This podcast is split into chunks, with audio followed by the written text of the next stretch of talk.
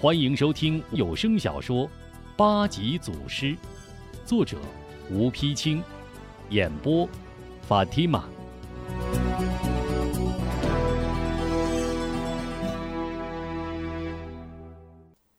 沧州孟城吴家宅院里，中秋之夜，明月当空。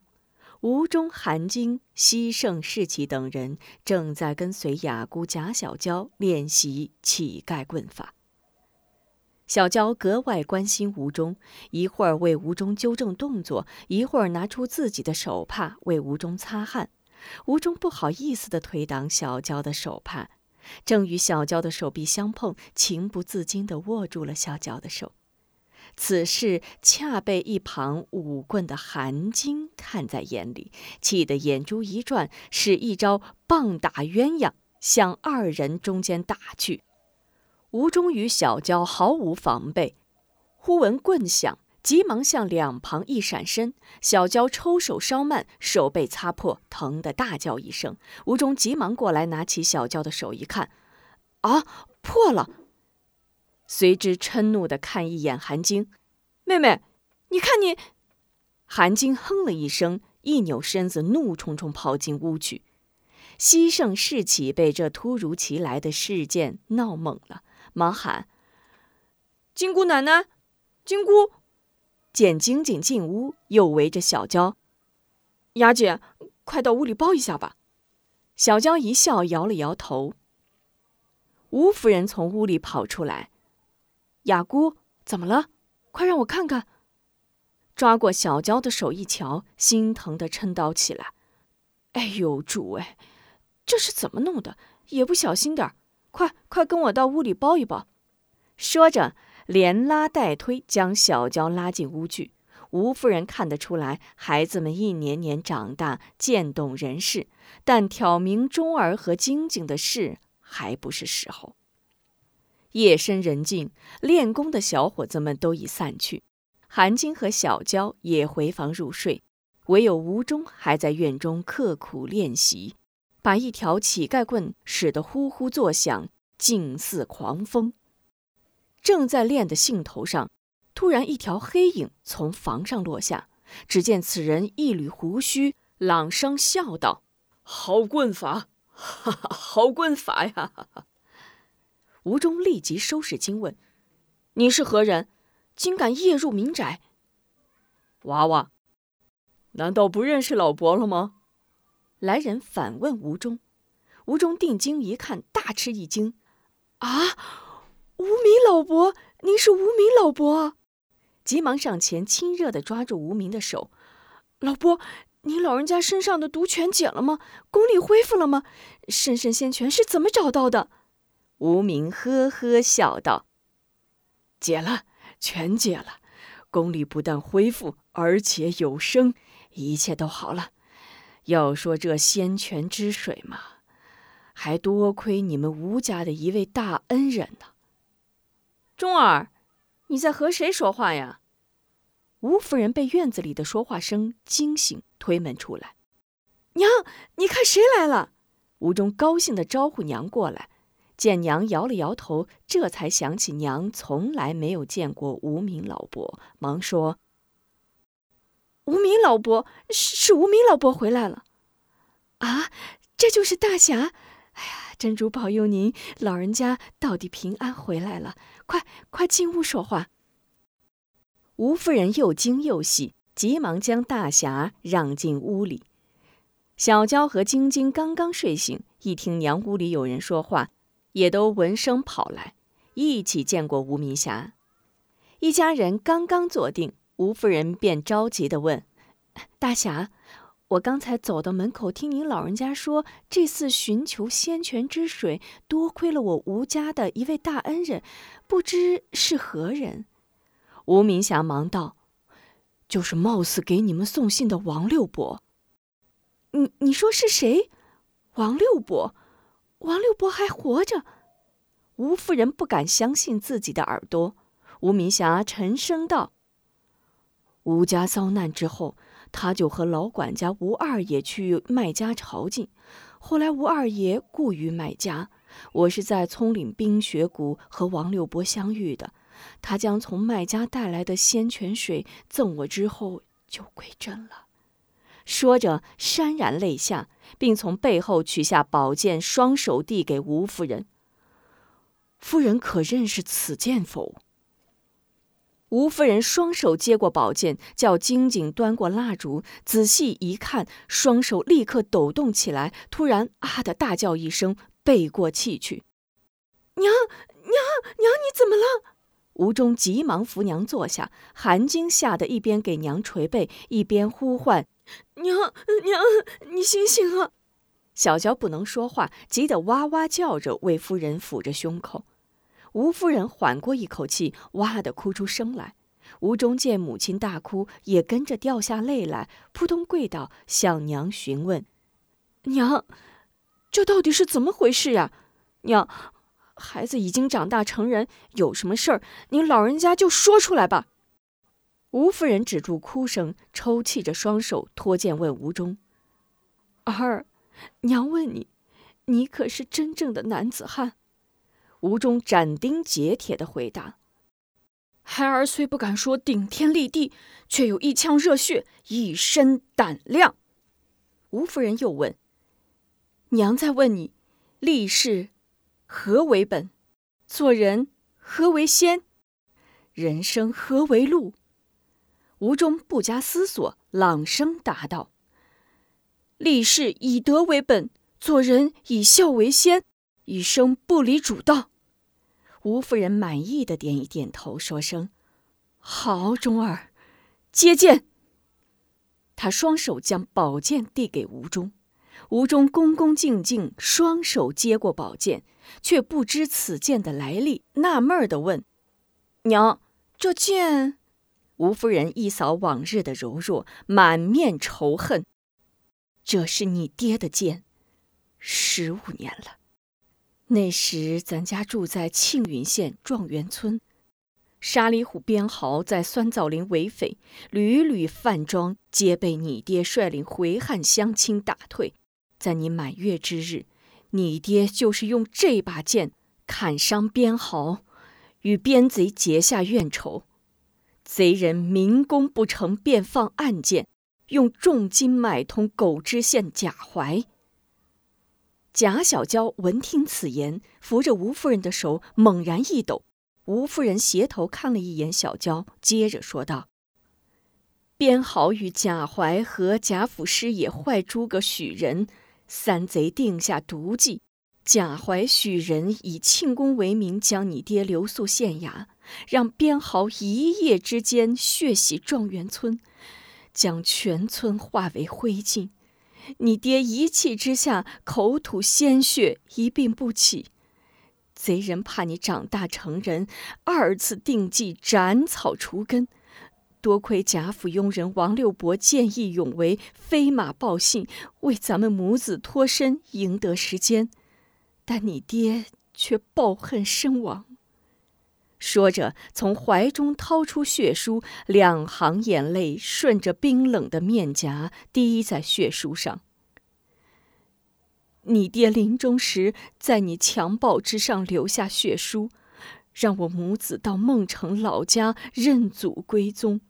若不是老管家吴二爷、王六伯、艾五子、丫鬟月容、小玉和你奶奶一次次搭救。哪还有你我母子的命在呀？哪还有你我母子的命在呀？吴中接过血书，泪如泉涌，哭喊一声：“娘！这些话你为什么早不说呀？”母子顿时抱头大哭：“儿啊，娘无时无刻不想告诉你呀。”娘怕呀，怕你不懂事，再招来杀身之祸。吴夫人一边哭一边说，哑女双手捂脸，哭着跑出屋去。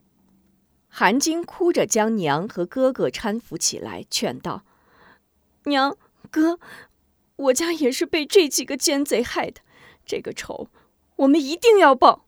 哥，哭有什么用？咱们还是赶快商量个报仇的办法吧。”吴明霞心情沉重的点点头：“好姑娘，说的对。不过，打狼须会扫腿棍，捕蛇当有七寸功。就你们现在的功夫，非但大仇难报，必是白白送死。当务之急，还是要先把功夫练好。”吴中本来对边豪许人恨之入骨，今日如梦初醒，岂能按捺得住？骂一声：“家怀边豪、许人老贼！你们等着！小爷若不杀掉你们，誓不为人！”娘、老伯，你们保重，我走了。说着，愤然站起，抬腿就走。韩晶向后一甩辫子，抓住吴中胳膊。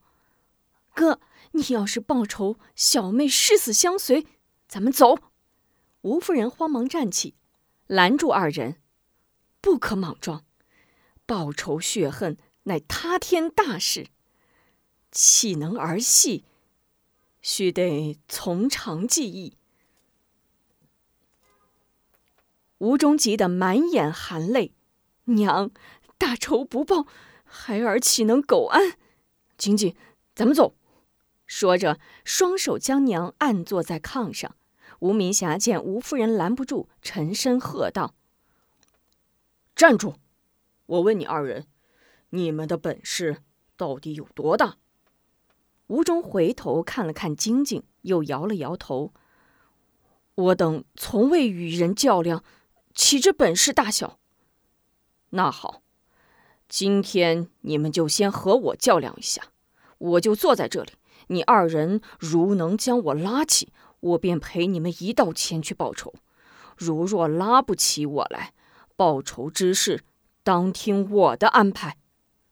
吴明霞端坐椅上，伸出双手，吴忠上前拉住吴明霞双手，用尽气力，怎么也拉不动。金井立刻上前帮忙，二人各拉一只手臂，仍是纹丝不动。吴忠纳闷道：“这……”这是怎么回事？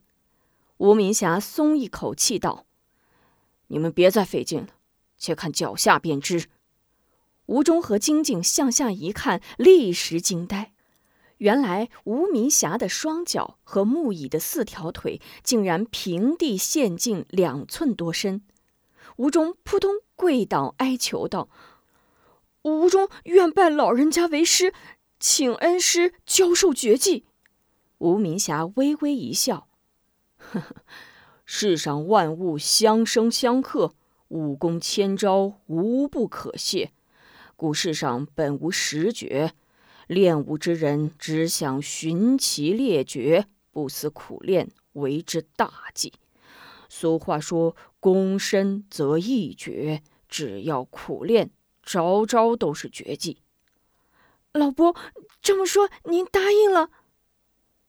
吴中转悲为喜，吴夫人擦把眼泪，也露喜色，忙唤钟儿：“钟儿，还不赶快叫师傅！”吴中急忙叩头：“恩师在上，受小徒一拜。”吴明霞顾问：“那这报仇之事？”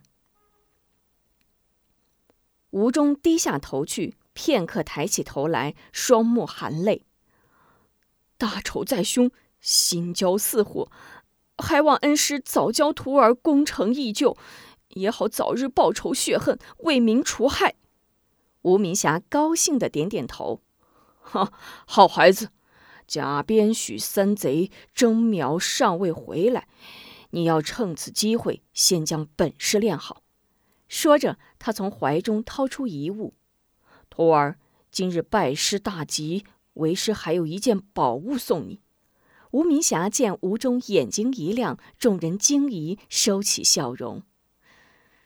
其实，这件宝物并非为师所有，此乃王六伯和老管家吴二爷在朝觐途中不忘吴氏大仇，为师你早日成大器，历经艰险，苦心探研各种鸟兽相搏之术，汇成。这个实行武功图，此图如若练成，当是无人可比。唉，只可惜二位老人都已亡故途中。说着，满含热泪，将图递于吴中。一见此图，吴夫人和韩晶早已哭成泪人。吴中悲愤交加，激动万分，两手颤抖，接过实行武功图，挺身而起：“六伯、二爷，你们放心吧，钟儿不是孬种。”吴夫人激动地拉过儿子：“说得好！”六伯和二爷的苦心不能白费，明天一早先到清真寺给你爹和恩人们封封经礼，求祈真主在天堂赐他们吉庆，提升他们的品级。报仇之事要听师傅的。你看天都快亮了，先侍候师傅安歇吧。晶晶、雅姑，你们也……忽见没了雅姑，甚觉奇怪。哎。雅姑这半天怎么没见呢？是啊，雅姐开始还在，后来不知什么时候就不见了。我到院子去看看。说着，韩晶跑到院子，见雅姑不在，忙走出院门。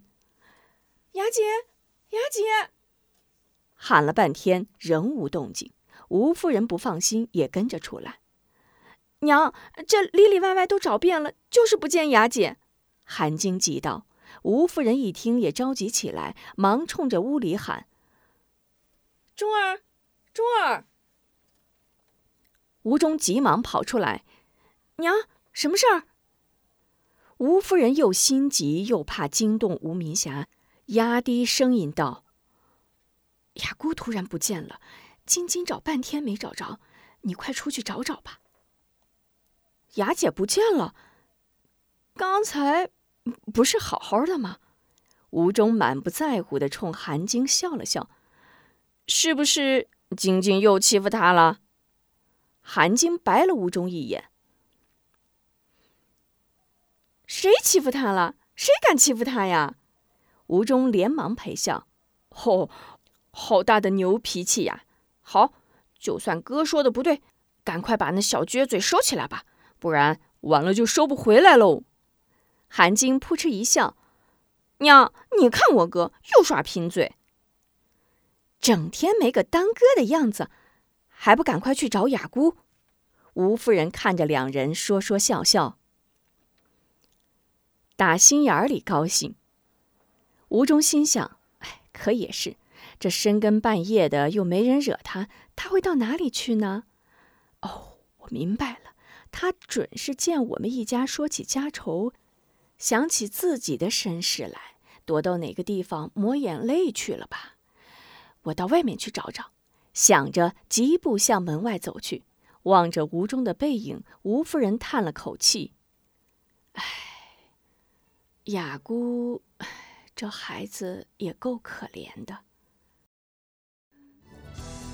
请您继续收听八级祖师。